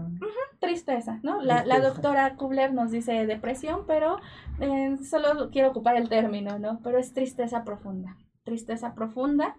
Y después viene la parte de la aceptación, cuando ya nosotros aceptamos. Sin embargo, estas fases nunca van a ser lineales. ¿Y tienen algún tiempo No, no, o cada quien tiene su tiempo Claro, eh, sí, en cada una de las fases? Claro, y algo que muchos, que muchos consideran por la forma en la que se explica es que piensan que es escalonado, ¿no? Que tal cual una, una fase, que piensan que primero es ne- en la negación, tal y como lo mencioné ahorita. Sin embargo, no. Puedo estar ahorita en, un- en una fase de negación y el día de mañana puedo haber aceptado un poco, pero al otro día puedo estar muy enojada y después puedo regresar a la negación. Si esto es, es un ir y venir, nunca va a ser de manera, de manera lineal, que muchos creen que, que vamos pasito a pasito y no, no, vamos, Sí. el proceso Ya de que duelo me no es mi etapa de enojo, mañana que- me Que toca. duran Exacto. años, ¿no? Exacto. Hay procesos que pueden durar años. Cuando ya hablamos de un proceso que dura ya años, ya estamos hablando de un duelo crónico, ya no es un duelo, un duelo sano, sí, ya es un duelo crónico. Patológico. Um, hay un poquito de diferencia porque el duelo crónico habla, eh, se refiere al, al tiempo. Cuando hablamos de un duelo patológico es cuando ya hay presencia de algún trastorno mental. Ok. ¿sí? Entonces ahí ya es- se, se convierte en un duelo patológico, es decir, que tengamos antecedentes de depresión, de trastorno de ansiedad, de esquizofrenia o demás. Sí, solamente sería duelo crónico. Ok. Hace un rato usted cuando mencionaba cómo se vive en la religión judía decía es una semana de locura. Estas cinco fases podrían ser como de locura. Hay personas que experimentan las cinco fases en el mismo día. En la mañana estoy negándolo, pero al ratito me siento sumamente triste, pero al ratito estoy enojada. Y, y justo eso da la sensación de me estoy volviendo loco, porque acepto, pero platico con Dios, pero me quejo con Dios o me quejo con, con el médico, ¿no? Si no creo en Dios. El médico tuvo la culpa, pero no, el médico hizo todo lo que pudo. Y ocurren estas cinco fases, bien pueden ocurrir en un mismo día, que me dan la sensación de locura. Y, que me pareció muy interesante cuando, se hablaba, cuando nos hablaba del quiebre de vaso, porque es romper romper con lo que estaba viviendo para pasar a otra fase. Mucho va a depender de las personas para ver cómo hacen esa ruptura de, fue un periodo. Desde la religión católica, por ejemplo, el tema del novenario, cuando acaban los nueve días, hace como esa ruptura. La- Cuando el- lo la hablamos- levantar la cruz, ¿no? Ajá. Cuando lo hablamos de familias que no cuentan con una religión, hay familias que hacen como celebraciones específicas. Tengo el caso de una paciente que hizo una reunión justo ahora en sistema en línea, donde hicieron un- una especie de memoria acerca de la persona que, que perdieron y justo hace esta ruptura con las cinco fases. Como decía Ali, cuando pasa este proceso, pues podríamos considerar un duelo patológico. Por ejemplo, la, la religión este, cristiana, ellos hacen cánticos, lo manejan de otra manera, como que es una... eh, eh, el paso de... Es una fiesta. es una fiesta. que no está muy alejado, por ejemplo, de nuestro 1 y 2 de noviembre. 1 y 2 de noviembre para nosotros los mexicanos son días de fiesta, pero estamos haciendo conmemoración de la muerte. Y, y, y lo toman, o sea, de, de el duelo de una manera diferente a, a la religión católica y a otras, y también los testigos de Jehová los manejan de otras maneras, ¿no? O sea, tiene que ver mucho eh, la religión, eh, las, las cuestiones este, religiosas, las, las tradiciones este, eh, con la muerte, ¿no? Sí, que a mí me parece que independientemente de la religión que sea, lo valioso de las religiones es que tienen ritos y rituales. Y esos rituales en el proceso me ayudan a bajar el proceso psicológico y poder asimilar que perdí algo o perdí algo. Se le elaborar los rituales, insisto, independientemente de la religión que sea, pues me va ayudando a llevar un proceso. De ahí que justo ahora la pandemia nos dejó sin ese proceso y entonces es como lo procesamos. Y hay quien dice, parece que tenemos un duelo colectivo, pero también tenemos muchos duelos suspendidos. ¿no? Y hay quien habla de ahora que termine la pandemia y que nos podamos reunir para quienes sufrieron pérdidas, habrá que ver cómo lo elabora. Porque regresamos a una normalidad. O mejor dicho, regresamos al poder salir de casa. sí, y ahí eh, yo creo que lo que entra mucho es la, la, la aceptación de las cosas, ¿no?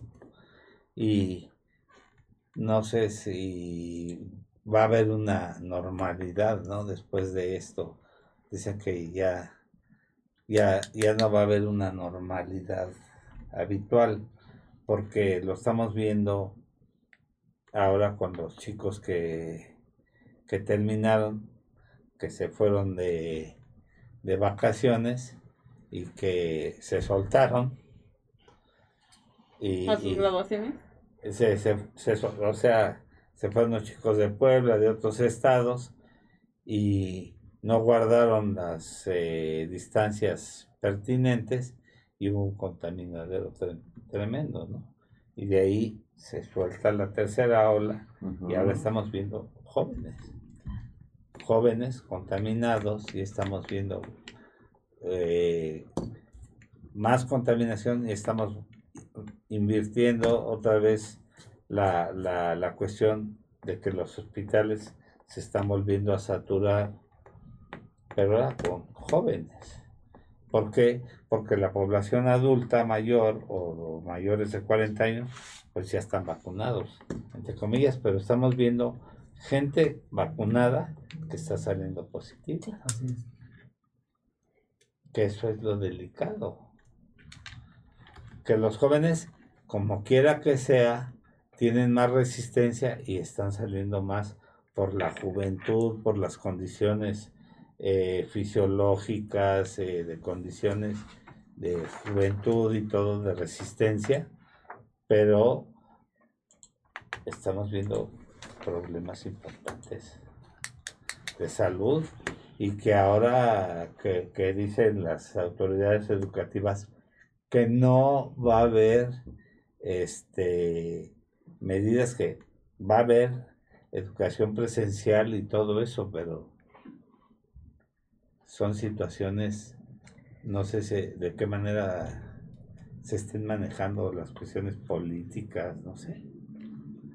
Hay, hay veces que, que nosotros no lo entendemos como médicos, pero Yo te voy a hacer una predicción. Sin ser fatalista ni, ni nada que se le asemeje. Yo creo que sí vamos a entrar y los niños van a entrar a, a las escuelas y todo esto, pero a mi juicio, mi juicio personal y no quiero que, que se preste para otras cosas. Pues yo creo que no está bien eso. Todavía no estamos en tiempo de, de que se abran las escuelas y pues hasta que no se empiecen a vacunar Pues a los que no escolares. En totalmente Estados Unidos ya se están vacunando desde los seis meses. Entonces, de para mí, esta, es- esto es un error ahorita. Ya que se empiecen a vacunar. ¿Por qué? Y, y lo vamos a ver. Van a empezar a haber contagios en las escuelas. Porque la, la, Pues la vida natural del- del virus es escolares así. ya, ya contaminados. Y bueno, pues, ahora sí que se les... Y yo creo que los van a regresar. Se les advirtió. Hoy Y bueno. estamos a 22 de, de julio. Vamos a ver. Son las 11, 12. Y este además está grabado. Sí. Pues bueno, pues Pues muy- no nos les, les voy a pasar la-. Ah, las otras este, preguntas, se las vamos a pasar. Porque hay una... Hay ah, ¿no? Si quieres, Sí. esta, esta que está interesante. y la, la última y nos vamos, como, Órale, sí. como en la cantina. Sí. Ok.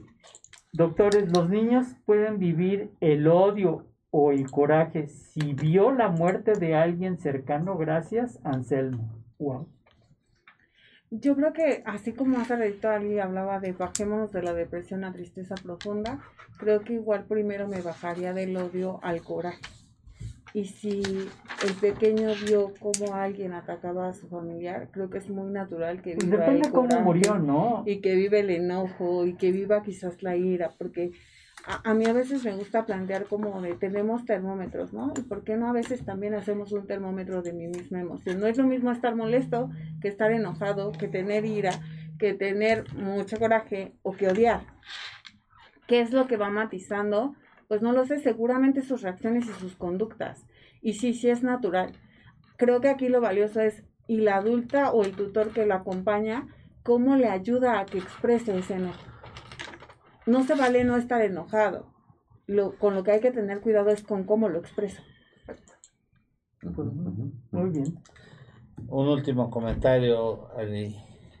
Eh, bueno, pues creo que de manera muy, muy general el tema de la, de la muerte es un tema que necesita ser hablado, necesariamente necesitamos hablar de, de la muerte y cuando hablamos de infancia, cuando juntamos estos dos conceptos, muerte e infancia, aún más, ¿no? Aún más porque eh, tenemos que ser la voz. Nosotros como adultos tenemos que ser la voz de esos, de esos pequeñitos que, que muchas veces quieren también ser escuchados, ¿no? Y que también son seres humanos que, que, que viven un duelo, que les duele, el duelo duele, por supuesto, Sí, claro. y que merece ser acompañados. Y pues les agradezco mucho por esta invitación.